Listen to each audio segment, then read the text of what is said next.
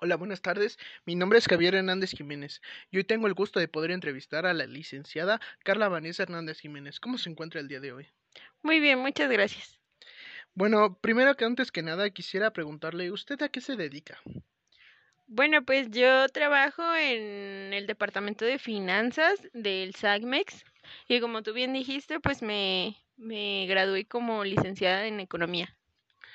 Ok, muchas gracias. Y siguiendo a la primera pregunta, ¿qué es la economía para usted? Bueno, la economía eh, tiene diferentes definiciones, eh, pero pues todas nos llevan a, a, un, a una definición etimológica que es que la economía es la administración de la casa. ¿Esto qué quiere decir? Nosotros tenemos diferentes recursos, diferentes ingresos y estos recursos e ingresos los tenemos que aprender a administrar. Entonces, eso es lo que estudia la economía. Pero también sabemos que estos recursos no son infinitos. Entonces, la economía estudia el comportamiento del humano frente a estos recursos escasos y también podemos observar frente con la economía a las diferentes fuerzas productivas que ayudan que pues se generen las empresas, que funcionen las empresas, desde el director hasta los trabajadores. Ok, muchas gracias. ¿Y qué tipo de análisis está capacitado un economista? Bueno, un, un economista puede analizar diferentes cosas. Eh, tiene un amplio campo para poder eh, observar diferentes tendencias. Por ejemplo, tenemos el, precio de los de las acciones. Un economista puede pronosticar si van a ir a la alza, si van a ir a la baja. Eh, también un economista puede dar su sus opiniones frente a la situación económica de un país, ante los diferentes eh, ante los diferentes conflictos políticos que también pues afectan la economía de los países, eh, los diferentes fenómenos económicos. También podría analizar dentro de las empresas el cómo está su economía, qué tan sana es, el si está habiendo pérdidas y el por qué existen estas pérdidas. Las recomendaciones y asesoramientos eh, económicos son muy, son muy, este, pues son muy vastos. Ok, ¿y usted cree que la economía está empleada en cualquier lado? Sí, de hecho, pues todo es economía, ¿no? Desde que tú vas y le compras a un al de la tienda unas papas hasta que tú inviertes en la bolsa, eh, todo eso es economía. Las transacciones que tú hagas, aún así cambies, no sé, unos plumones por una pluma, eso aún así es economía. Ok, y con respecto a tu perspectiva sobre la economía de México, ¿cuál es? Pues yo considero que México es un país económicamente fuerte eh, en relación a, a, los países de Latinoamérica. Eh, hay otras economías muy importantes como son las de Brasil y Chile, no las podemos dejar de lado, pero sí podemos decir que México es, es muy fuerte económicamente. Ahora que si lo comparamos con países eh, que tienen niveles pues de desarrollo eh, pues altos, no, no, no habría comparación, ¿verdad? Pero aún así considero que si México se implementaran las estrategias adecuadas y se explotaran los recursos eh, geoestratégicos de nuestro país, pues sabríamos que podría mejorar la economía. Claro, pero... Ay, ponle pausa y lo editas. Sí, sí, sí. Síguele, síguele. Entonces, mmm, ¿Qué, ¿Qué tipo de estrategias, como mencionaste, podrían ser las que llevarían a tener México un gran desarrollo económico? Pues considero que México eh, tiene que encontrar estos recursos geoestratégicos que te mencionaba. Por ejemplo, México eh, tiene mucha capacidad, ¿no? Es un país megadiverso y tiene mucha capacidad en cuanto a la agricultura y no se ha sabido explotar, no se ha sabido apoyar y no se han generado productos eh, que produzcan algún tipo de valor agregado eh, que podría repuntar a, a México. Claro, entonces, bien, como lo mencionaste, estas estrategias serían buenas para un gran desarrollo, ¿no? Pero también, ¿tú qué empresas crees que es las que mayormente influyen a la economía de México? Pues tenemos varias, pero en su gran mayoría extranjeras. Eh, recordemos, por ejemplo, que teníamos empresas importantes de cerveza que terminaron comprando en inversión extranjera. Eh, por ejemplo, Pemex, ¿no? Que también es una del, de los que aportaba mucho a la economía mexicana y en un momento empezó a, a, trabajar en números rojos. Eh, podría mencionarte algunas, pero en su mayoría pues serían extranjeras. Empresas mexicanas como tal que aún podemos reconocer así, pues tenemos a a Pascual, tenemos a Bimbo, que son empresas grandes e importantes, pero pues no se comparan con la producción y, y lo que aporta eh, la empresa como de Coca-Cola o no sé, este Facebook o todo ese tipo de empresas que, que no son mexicanas. Claro. Eh, además que nada, pues obviamente Normalmente lo que predomina en las em, empresas muy grandes aquí es obviamente estadounidenses o de otro origen, ¿no? Sí, las empresas eh, extranjeras son las más fuertes eh, dentro de nuestro país, porque recordemos que México es un país manufacturero, entonces aquí se vienen, se ensamblan las cosas, se regresan y nos las venden a nosotros más caro, entonces ese, ese es el, el asunto.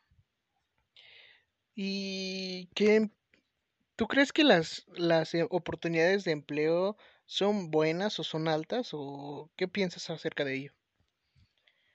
No, de hecho, pues estamos eh, pasando por un por una pandemia, ¿no? Eh, por una crisis económica y podemos observar que el desempleo aumentó eh, de gran manera, que que el porcentaje de de este ah, es muy muy elevado y bueno, se entiende, ¿no? Es debido al, al encierro, fue debido al paro de las actividades, pero aún así, eh, cuando pues eh, estábamos en condiciones normales, no, aún así existía un alto desempleo eh, por parte de México, pero pues esto es em, es por la falta de oportunidades, por eh, la falta de educación, por este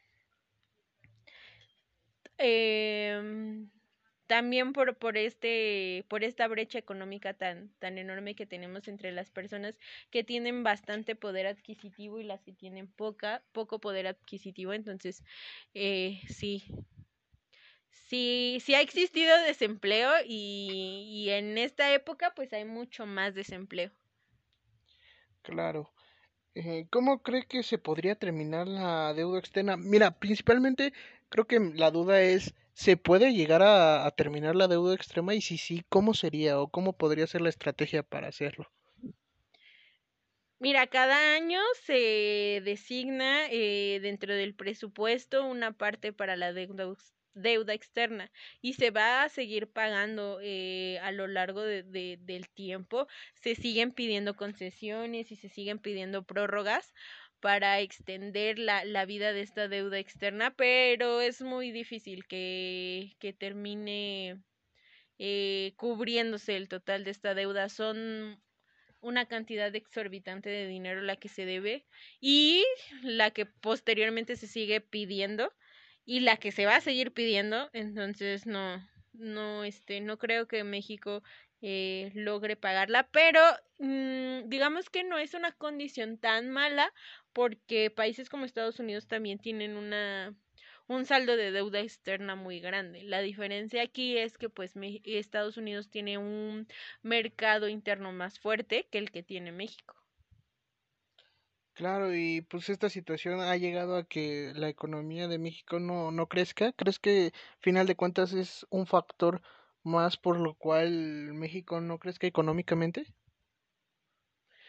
Uh, no, no lo considero así, porque como te repito, tenemos el caso de Estados Unidos que a pesar de que eh, tiene una, una deuda externa, pues es uno, pues es el la potencia, ¿no? de, de del mundo, aunque pues hemos visto que últimamente ha estado decayendo mucho su economía.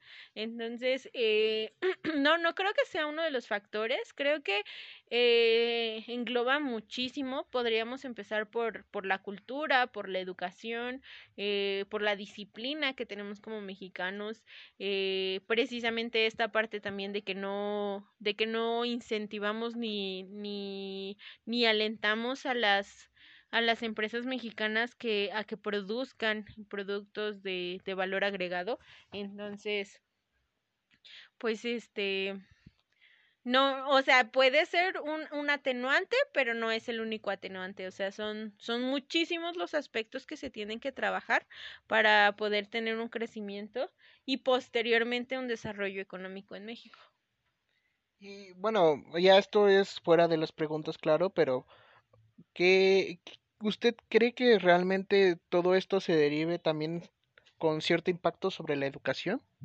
Sí, claro. O sea, eh, aunque el índice de analfabetismo ha ido disminuyendo considerablemente a lo largo de los años, eh, sí, sí podemos denotar que, que, hace falta mucha educación, que hay mucha deserción eh, por parte de los jóvenes al, a nivel eh, bachillerato, al nivel universitario, y siento que no se dan todas las herramientas necesarias para que puedan terminar sus estudios y pues ir eh, formando estos eh, trabajos, formando estas... No, no se invierte en educación como debería y por eso es que también tenemos muchas fugas de cerebro. Esto quiere decir que pues hay eh, personas que son muy muy inteligentes pero no tienen el apoyo en México y pues se van al extranjero y ahí sí consiguen el, eh, el apoyo suficiente. Entonces, de que hay eh, la capacidad de, de poder sobresalir, eh, lo hay, pero son muchas las políticas que se tienen que implementar. Te repito, tanto, esto es más como en el desarrollo, en, esto es más para el desarrollo económico, pero para el crecimiento económico, pues se tiene que, que observar mucho el mercado, se tiene que observar mucho las eh, formas en las cuales México genera plusvalor o una ganancia frente a los productos y frente a los servicios que ofrece. Entonces, este sí, sí tenemos el potencial para hacer muchas cosas, pero desgraciadamente nos hacen falta muchas otras que trabajar.